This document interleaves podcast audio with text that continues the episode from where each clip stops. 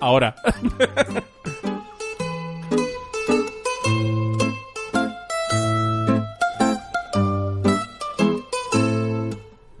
Gastrocosas. Recetas, productos de temporada y con denominación de origen. Libros de cocina. Bares, qué lugares. Restaurantes, consejos, dulce o salado. Mmm, qué bueno. Rico, rico. Gastrocosas.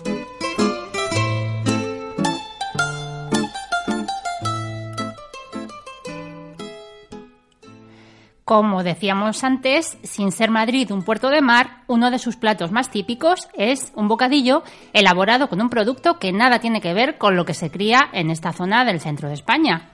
¿Por qué y cómo llegaron para quedarse en los madriles los bocadillos de calamares? Hoy vamos a intentar encontrar la razón y el origen del bocadillo más popular y castizo que apareció a principios del siglo XX en nuestros bares y ha decidido quedarse es que hay pocas cosas más madrileñas que un grasiento y energético bocadillo de calamares sin aditivos, sin salsa rara de ningún tipo, lo que viene siendo calamares y pan. Y una, y una cervecita y probablemente comidos de pie cerquita de, la Plaza Mayor. Pero, pero jefe Rima, ¿de dónde viene esta tradición de comer el bocata de calamares en Madrid si estamos a cientos de kilómetros de la costa? Pues sí, pero mira, siempre se ha dicho que el mejor pescado de España es el que se come en Madrid. Entonces, ¿por qué? Pues porque el pescado gusta a los madrileños y se consume mucho.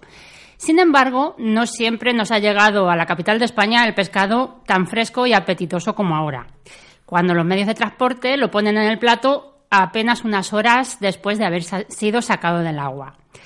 Y lo que es curioso, ¿por qué los calamares? Con todos los pescados, moluscos y criaturas marinas que, hay, ¿no?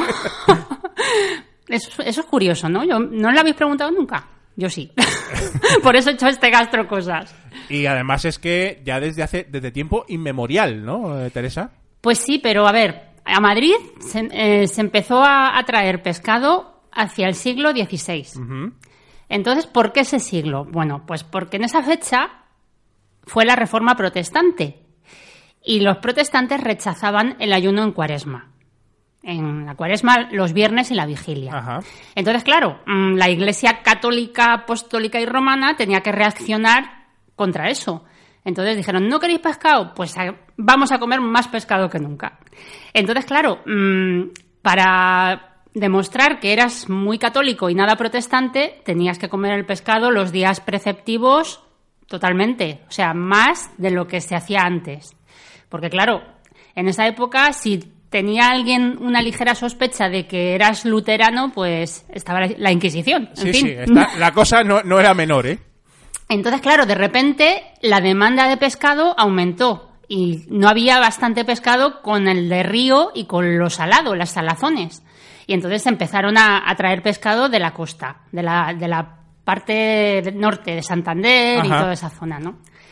Entonces, claro, mm, en esa época, ¿cómo se traía el pescado a Madrid? Pues... No, no había ave, ¿no? En borrico, totalmente, en mulas. Los arrieros lo traían desde, pues eso, pues mira, eran 100 leguas. 100 leguas. Que son 500 kilómetros. Claro. Entonces, ¿cómo llegaba el pescado en las mulas después de venir desde allí? Muy malamente, ¿no? Pues regulero. claro. De ahí la costumbre de echar limón en el pescado. Y, por ejemplo, el besugo, ese plato tan madrileño, se hace al horno con rodajitas de limón metidas. Claro. Entonces, eso era para disimular el mal estado ya del, pescado que llegaba, ¿no? Pero bueno, poco a poco las mulas se arrinconaron, empezaron a traerlo en caballo, luego en tren y la cosa pues, pues mejoró bastante, pero seguía habiendo muchísima demanda de, pescado en Madrid, ¿vale? volvemos al porqué del calamar, cuando ya se traía de todo, claro, de, del Cantábrico. Pues tiene una explicación muy, muy bonita, yo creo, fíjate. Y es que desde mediados del siglo XIX empezaron a llegar a Madrid muchas chicas andaluzas a servir, o sea, a ser criadas y doncellas y cocineras en casas ricas. Entonces, claro, las chicas de Cádiz y de Málaga pues traían las recetas del pescadito frito y de, su, tierra, ¿no?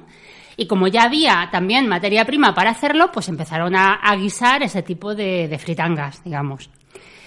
¿Qué pasó? Pues que estas chicas andaluzas, algunas no querían pasarse la vida sirviendo y empezaron a ahorrar, consiguieron su capitalito y abrieron bares y tascas y tabernas.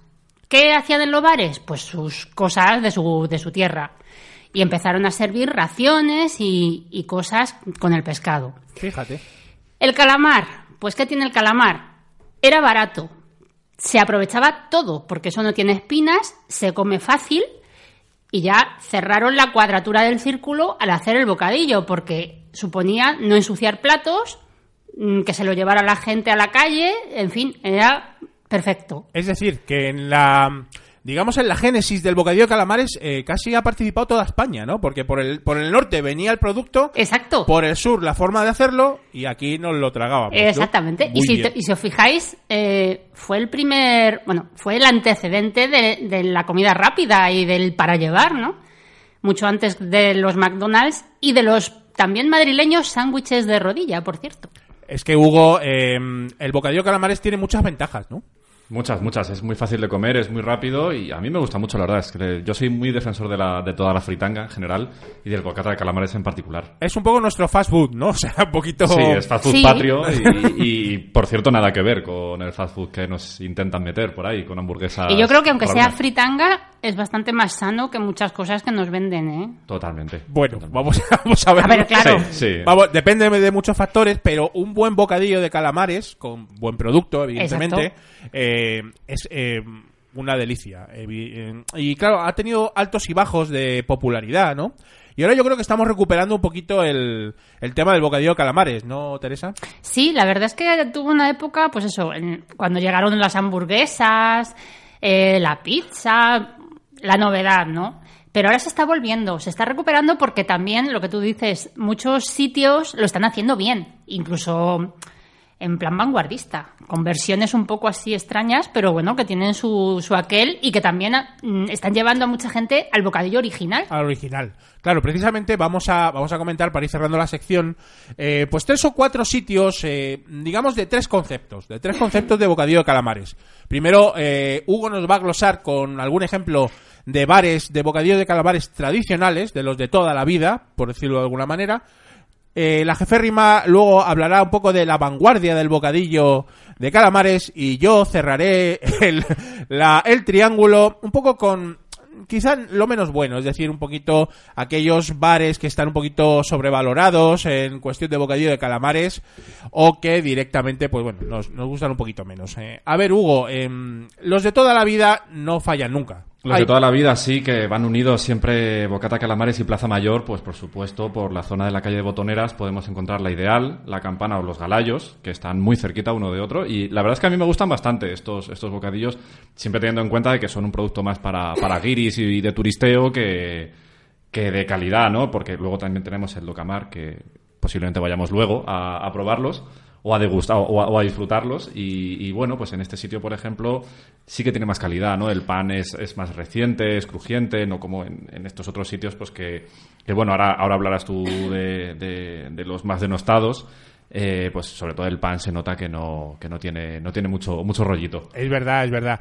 Hombre, eh, estos que has comentado tú son unos clásicos eh, de toda la vida, también muy frecuentados en ambientes estudiantiles, ¿no?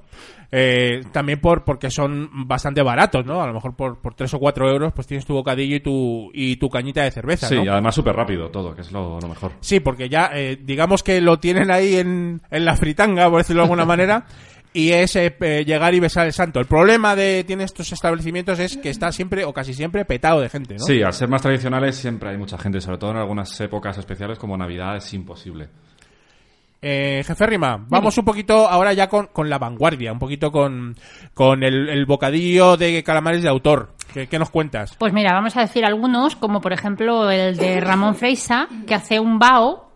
¿Sabéis lo que son los baos? Que están ahora también por todas partes, un poco cansinos, pero bueno, estos panecillos orientales. Sí. Pues le hace relleno de calamares, bao castizo de calamares. Y bueno, tiene su gracia.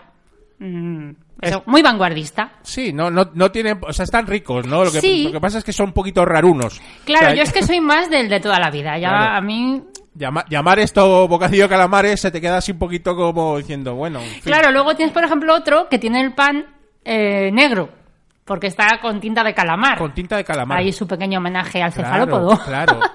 y también es un poco extraño, ¿no? El pan negro con los calamares dentro, pero bueno, ese es el de panenca. Y el porrón canalla, pues es un poco intermedio, ¿no? Mm, De aspecto, si veis las fotos que ponen, es bastante parecido al de siempre, pero en este meten también las patas de los calamares y bueno, también tiene un poquillo ahí más vanguardista. Sí, bueno, digamos que hay eh, infinidad de, Hay de muchas versiones, sí. Y eso que estamos diciendo, que como está resurgiendo, pues la gente está experimentando en torno a este tipo de bocadillo y se ven cosas curiosas e interesantes. Y, y algunas hasta ricas, ¿no? Claro que sí.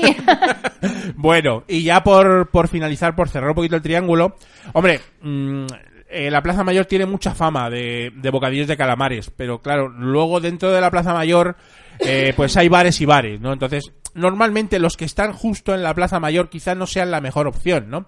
No por nada, o sea, el bocadillo pues no, no está malo, o sea, se puede comer. Lo que pasa es que te sajan de mala manera, o sea, a lo mejor un bocadillo te, te puede valer 8, 9, incluso 10 euros. Eh, con lo cual, bueno, está más pensado para el turisteo, ¿no?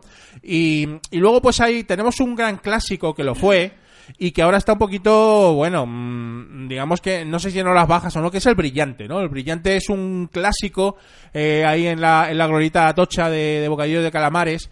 Pero claro, yo creo que ha vivido tiempos mejores porque también eh, le has visto el- el feeling comercial y además que se ha puesto carísimo Sí. los bocadillos, pues también la calidad no es la que era, ¿no? No sé, Hugo, ¿qué opinas sobre el particular? Sí, con- eh, eso exactamente eso, que sobre todo también eh, lo que hablábamos antes del el pan se nota muchísimo, está muy chicloso y, y sí, ya viven de la fama, ¿no? Han echado fama y se han echado a dormir. se ha echado a dormir, ¿no? Entonces, bueno, pues no sé, digamos que hay mejores opciones, ¿no?